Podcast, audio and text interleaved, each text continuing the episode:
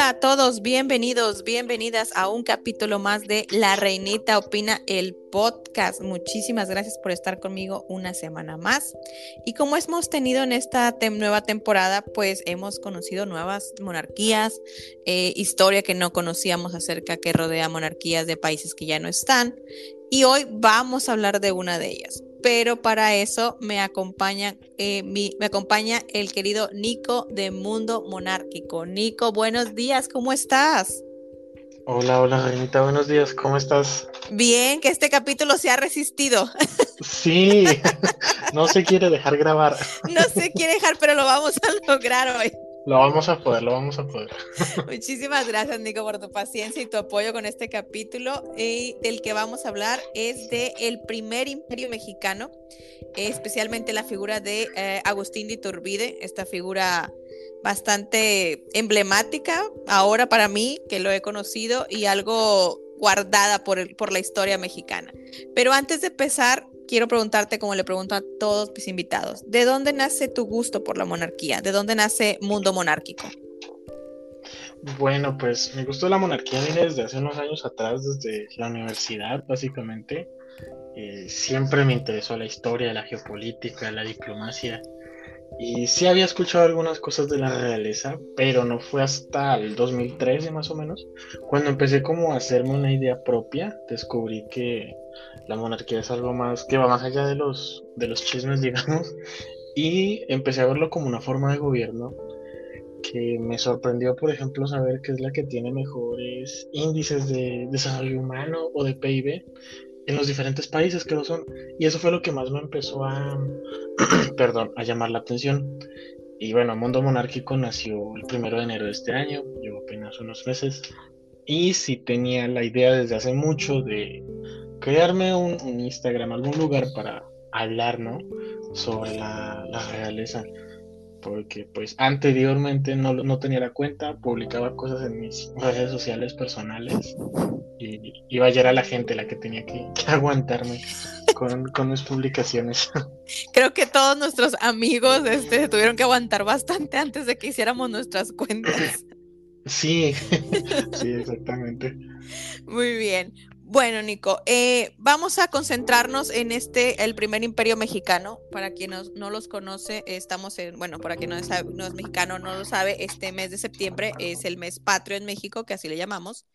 Y nos vamos a concentrar en esta figura especial que es Agustín de Iturbide. ¿Quién era Agustín de Iturbide para quien no lo conoce? Sí, bueno, este, Agustín de Iturbide fue un militar no hispano fue el primer emperador de México. Este, fue el que creó la bandera nacional, fue el padre de la patria y fue el fundador de la dinastía de Iturbide. Y es una figura bastante importante y crucial en todo lo que es la independencia de México. Eh, ¿Qué has dicho? Una, estamos hablando de un, según yo también lo leí, o sea, estamos hablando de una persona criolla, o sea, así se llamaban a las personas que son una combinación entre españoles y los que estábamos aquí. Eh, se pudiera decir que una persona, pues no era pobre, no quiero usar la palabra privilegiado, pero pues obviamente su, su, cuestión económica no era como la de otras figuras que, o eso nos han hecho creer en otras figuras. estamos hablando también que era un militar, o sea, vamos a llegar a esto, él logra una carrera militar. ¿Quién nos puede hablar de su carrera militar? Bueno, pues, este, uniéndolo un poco a lo que acabas de decir, sí, él, tiene una carrera militar muy, muy exitosa. Bueno, su padre, de hecho, don José de Iturbide, era un militar también, eh, por lo que de ahí viene como ese gusto, digámosle. Él se integra al servicio militar en el año 1800, empieza siendo un alférez del regimiento provincial. Él continúa su carrera militar este, en 1808 llega incluso a simpatizar con un movimiento eh, golpista. Y en octubre de 1810, durante la toma de Valladolid, actual Morelia en México, este, es cuando se niega a colaborar con el, con el otro llamado padre de la patria, eh, Miguel Hidalgo. Bueno, eso, así es como se va forjando su carrera militar, justo en una época en la que están todos estos movimientos independentistas. Que esa es otra cosa que me llama mucho la atención cuando investigué para este capítulo, para tenerlo aquí contigo, es que él alcanza rangos que comúnmente eran prohibidos para los criollos, que estaban exclusivamente eh, reservados para españoles, pero era tan bueno que alcanza rangos militares, como te digo, que no estaban permitidos. Y una de las primeras cosas que hace es, es su batalla con Morelos, eh, ¿Qué nos puedes decir eso? Porque Morelos es otro héroe de la patria, por así decirlo, pero cae ante Iturbide. Sí, exactamente. Iturbide alcanza, bueno, puestos que eran para los peninsulares, ¿no? Para los españoles peninsulares. Y justo yo digo que, mm, vaya, le tocó una época en la que había mucha, mucha revuelta, en la que ser militar era de mucho trabajo, por así decirlo, como es la época de la independencia. Eh, ya justamente llegando al tema de, Morelos, este, su derrota se da en 1815, es Iturbide, el ejército y sus tropas de Iturbide, quienes lo, derrotan, se da en el contexto de la guerra de independencia. Y pues bueno, José María Morelos estuvo cinco años este, luchando, básicamente desde, desde 1810, que empezó todo este movimiento con el cura Hidalgo. Y su derrota se da concretamente en Santa María, en la antigua provincia de Valladolid, que es, como lo decía, la actual Morelia. Y aquí vamos a empezar a la parte contradictoria de Iturbide. Eh, tú me dices que tienes cierta uh, afinidad o por estos movimientos independentistas que buscan la separación de la Nueva España, México ahora, de España pero a la vez Iturbide también tenía lealtad a la corona española. ¿No crees que esto es como contradictorio? Eh, sí, exacto. Bueno, pues en un principio Iturbide sí era totalmente leal, digamos, a la corona española, pues era un militar realista, ¿no? Eh, yo digo que para entender esto se debe ver bajo un contexto de la época. Primero, pues, este, se debe entender que él sale de una familia de padres españoles, sus padres eran venidos de la, de la península, ingresa al servicio militar, obviamente del lado de Nueva España, ¿no? Y al mismo tiempo eh, se vive un contexto internacional en España muy particular, porque justo por esa época es cuando las tropas napoleónicas invaden España, empieza una crisis constitucional este, dentro de España hay leales al, rey legítimo Fernando VII y perdón hay también este quienes son leales a su a su hermano menor Carlos María Isidro. Esto porque Fernando VII no tenía hijos varones. Este también se debe entender la cosmovisión que se tenía es decir todos éramos España, ¿no? A diferencia de lo que sucedió con las colonias inglesas, francesas, que fueron más de explotación, que digamos se subyugó aún más a los, a los nativos. Este, en los virreinatos todos éramos considerados ciudadanos españoles de ambos hemisferios. Este, de ahí yo creo que se puede entender un poco su lealtad hacia lo que representa la corona como símbolo de unidad de ambas Españas pero a la vez su deseo de que la nueva España vaya tenga cierta autonomía o independencia de lo que es eh, la península, cierto gobierno propio. Ok, y llegamos al otro punto. Aquí llegamos al punto en el que se comienza como a hilar eh, lo que es Iturbide y su relación con Miguel Hidalgo y Costilla. Para quien no lo saben, Miguel Hidalgo de Costilla es esta figura emblemática que conocemos en México como el padre de la patria. Es quien da inicio al movimiento independentista. Pero ¿cómo era la relación entre Iturbide y, Miguel Hidalgo de Costilla?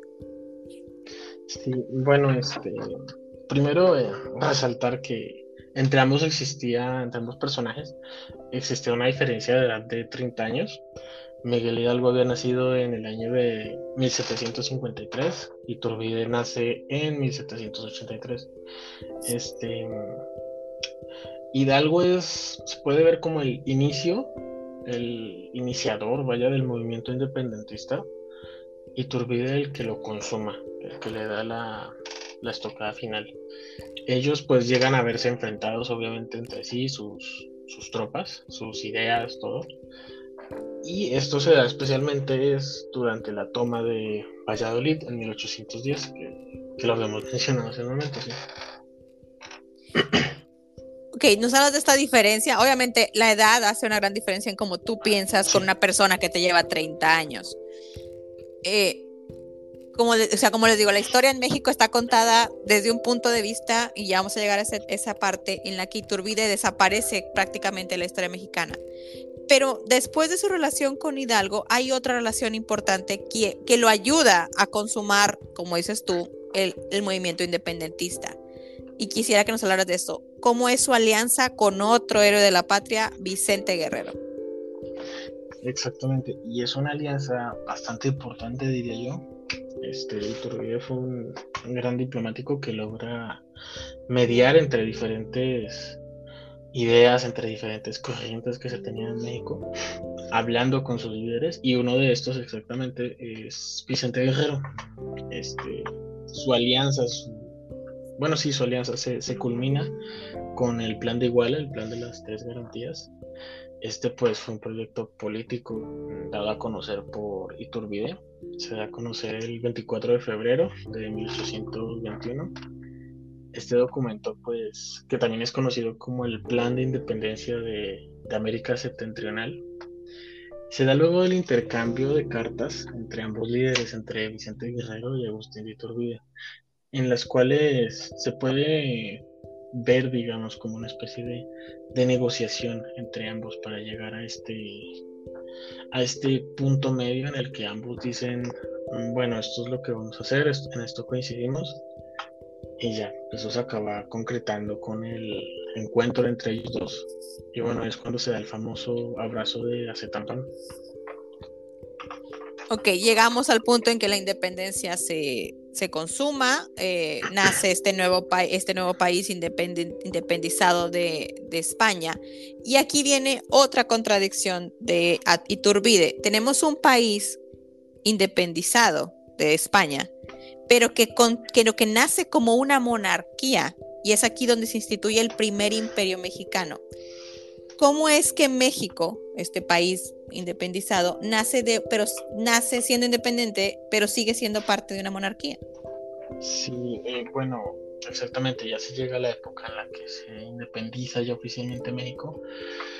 Eh, nace siendo una monarquía, yo diría, por varios factores. Este, el primero es que a diferencia de como es hoy día en el mundo, por, desgracia en ese tiempo todos los, bueno, casi todos los países, más del 90% me atrevo a decir, eran monarquías, ¿no?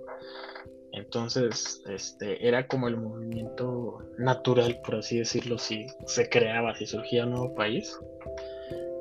Este, lo más, lo más natural, lo más normal era pensar, bueno, vamos a buscarle un, rey, un monarca a este país. Hay sus excepciones, como por ejemplo Estados Unidos, ¿no?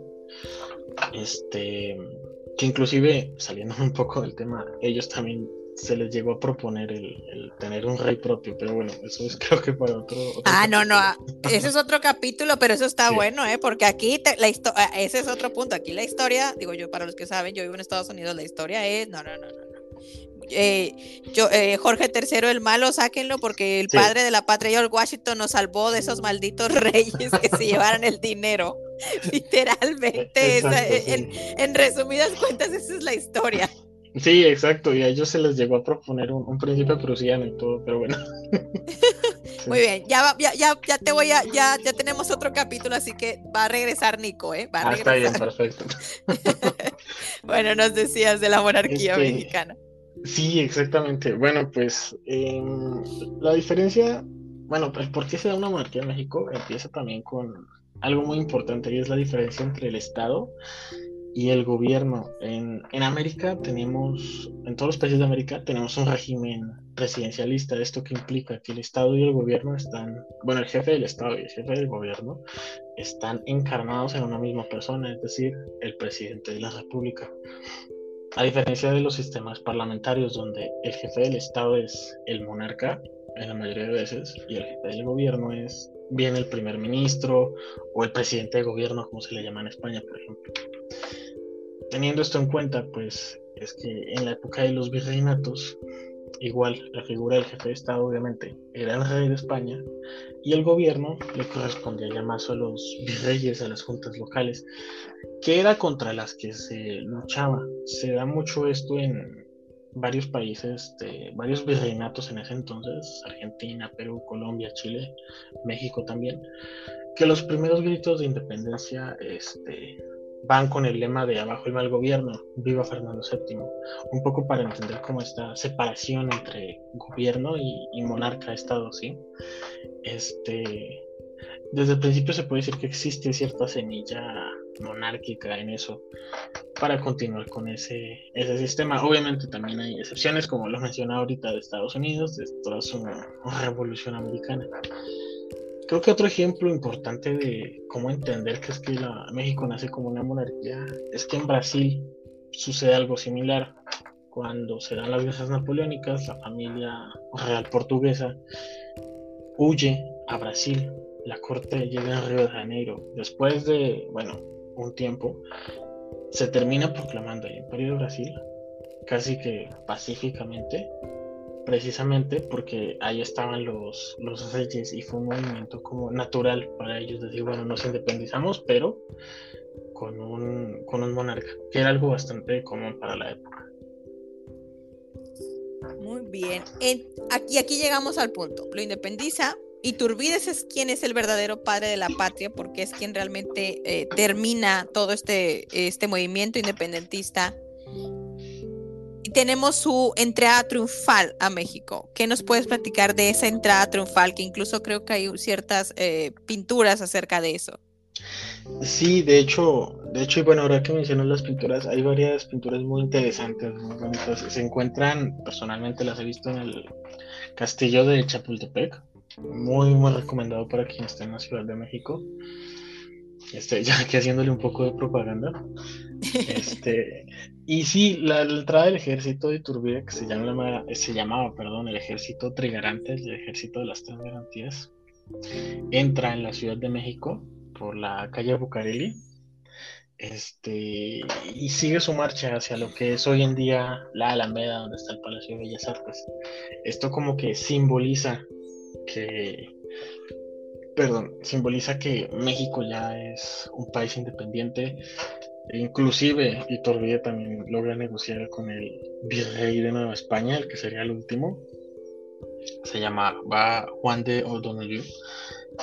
Y ya como que se da la, la consumación, vaya, de todo lo que es este movimiento independentista que había iniciado más de 10 años antes.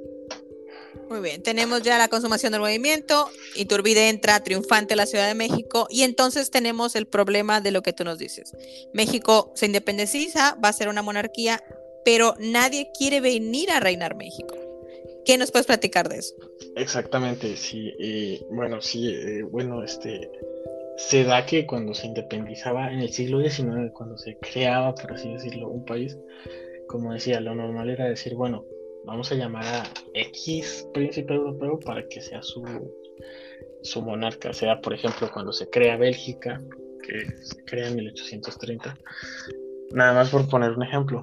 Cuando México, perdón, se independiza, Iturbide y los, los demás independentistas fijan un, un plan.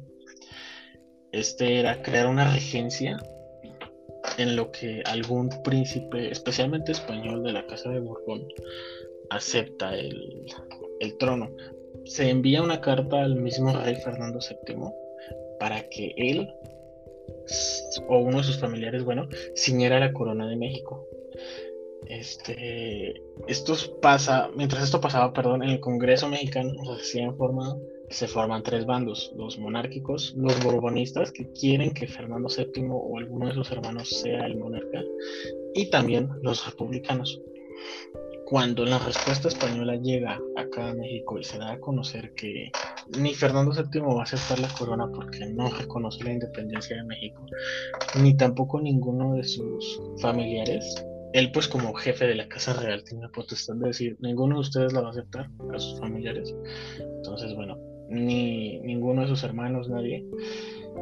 Em, el bando monárquico en el Congreso empieza como a preferir, por así decirlo, que sea el mismo Iturbide, quien era el presidente de la regencia, quien llegue a coronarse emperador.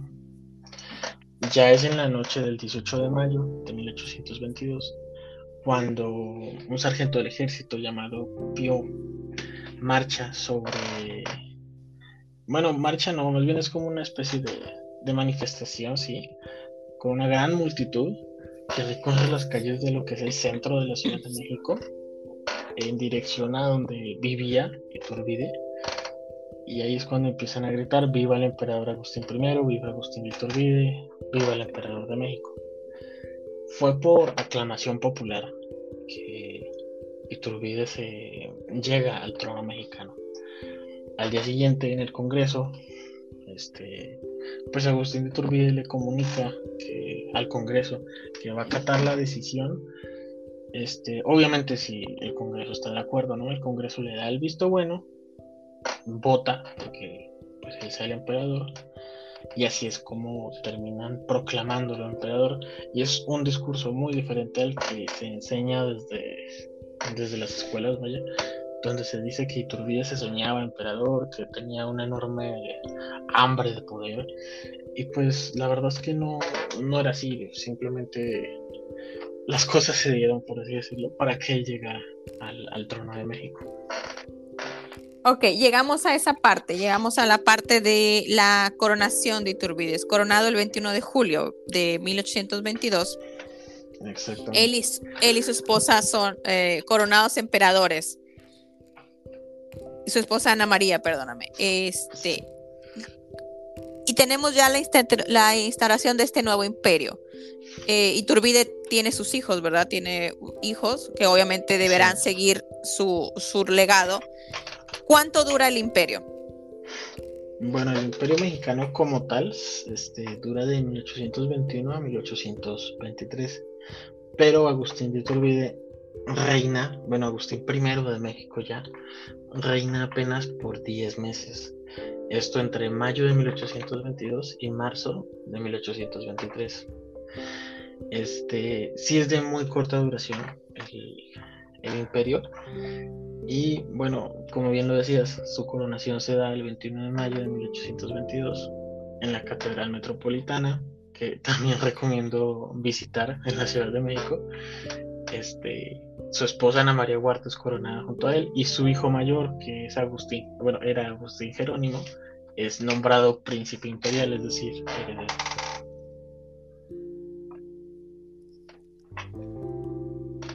dura poco. También igual, pasa lo mismo con el Segundo Imperio Mexicano. Es, es, algo eh, extraño que los dos imperios duran muy poco tiempo. Muy efímeros. Sí, ok. Agustín Turbide termina ah, dimitiendo a ser emperador de México y se va de México. ¿Por qué es tratado como traidor? ¿Por qué pasa de ser el héroe independentista a ser el villano de la historia de México?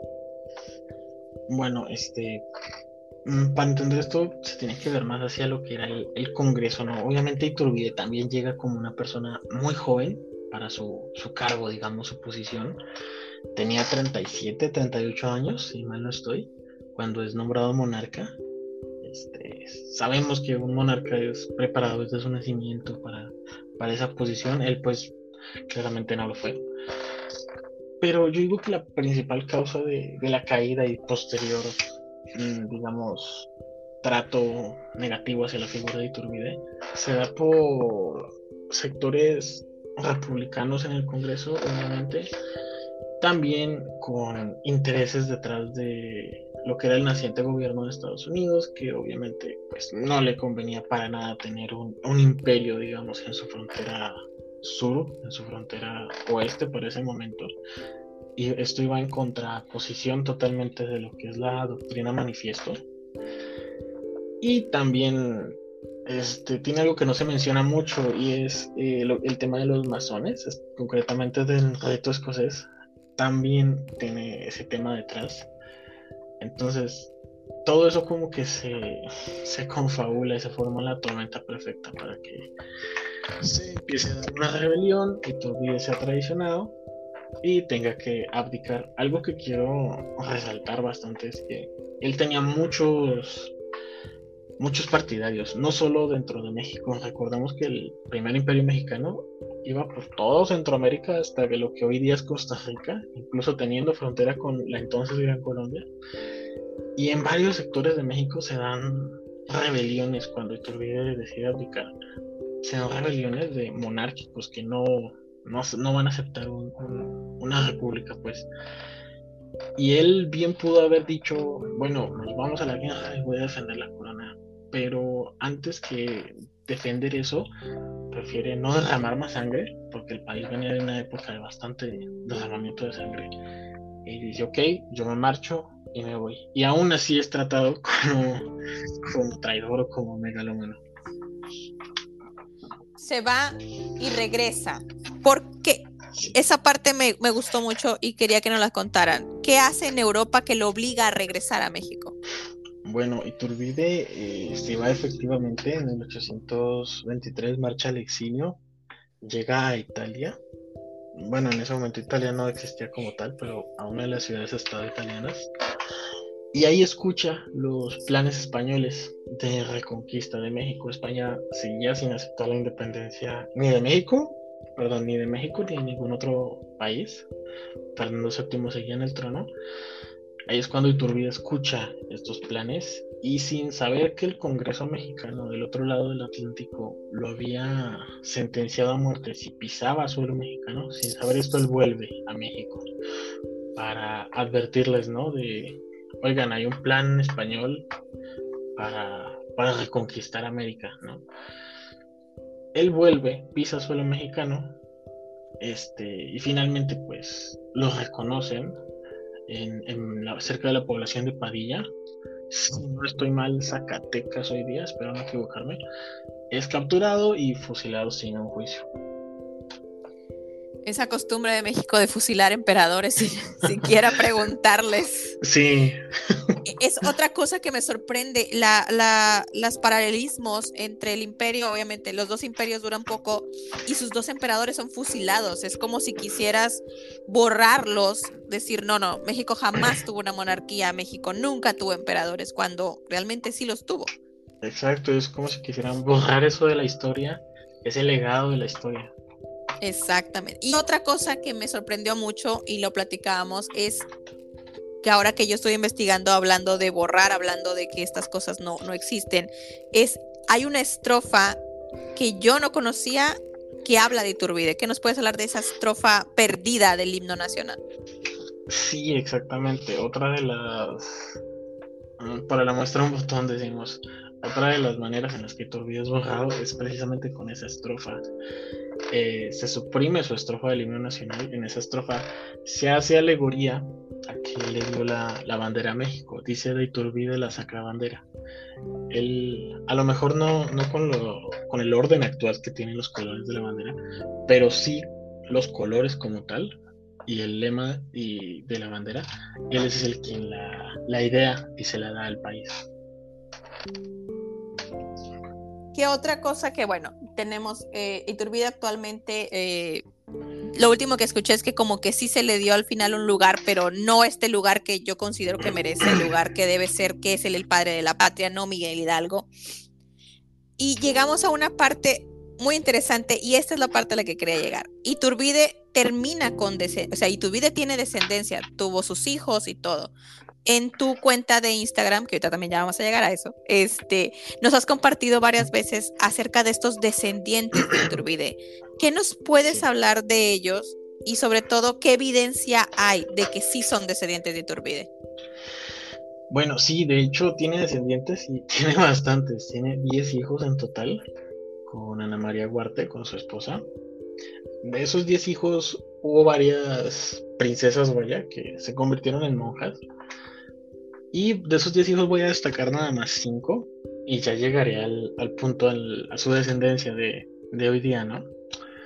El primero ya lo habíamos mencionado, es Agustín Jerónimo de Iturbide, el príncipe imperial, nombrado por el Congreso heredero de la corona. Él, a la muerte de Iturbide, él pasa a ser el jefe de la casa, de la casa imperial, y podría decirse, bueno, es de Yure Agustín II de México, ¿no? Aunque obviamente no llega a reinar. Él fue decán de Simón Bolívar, él llega, pues muere sin descendencia en 1866.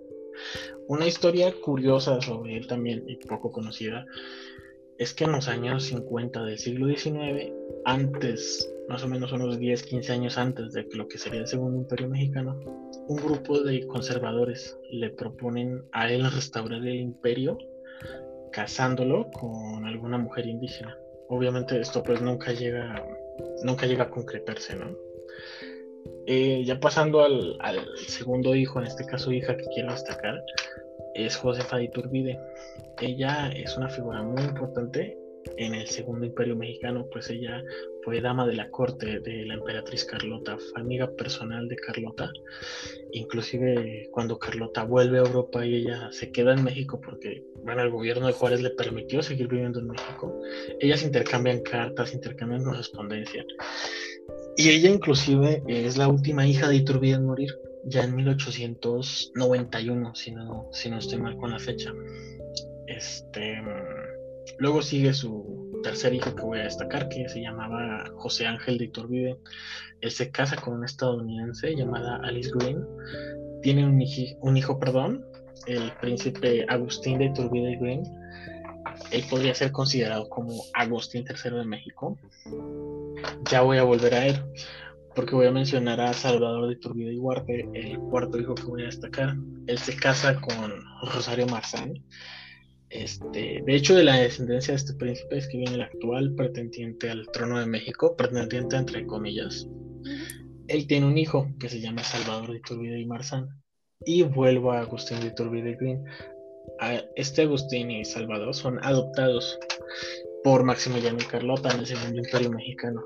Maximiliano no podía tener hijos este, y deciden adoptar a, estos dos nietos de, de, Iturbide para unificar todo el sentimiento monárquico en México en, una sola persona y para que si el, si el segundo imperio llegaba a buen puerto, pues ellos pudieran continuar una vez Maximiliano muriera, ¿no? Esto pues tampoco, por desgracia, llega a darse. Y bueno, este, continuando con este Salvador de Iturbide y Marzán, él se casa con una baronesa húngara llamada Gisela Mikos. La pronunciación ahí sí la verdad es que se las quedo viendo. De ahí nace su, una hija este, llamada María de Iturbide y Mikos. Ella, a la muerte de Agustín de Iturbide y Green, que sería Agustín III, podría ser considerada como María I de México. Ella es jefa de la dinastía Iturbide entre los años 1925 y 1949, ya acercándonos mucho más a, lo que son nuestros días, ¿no?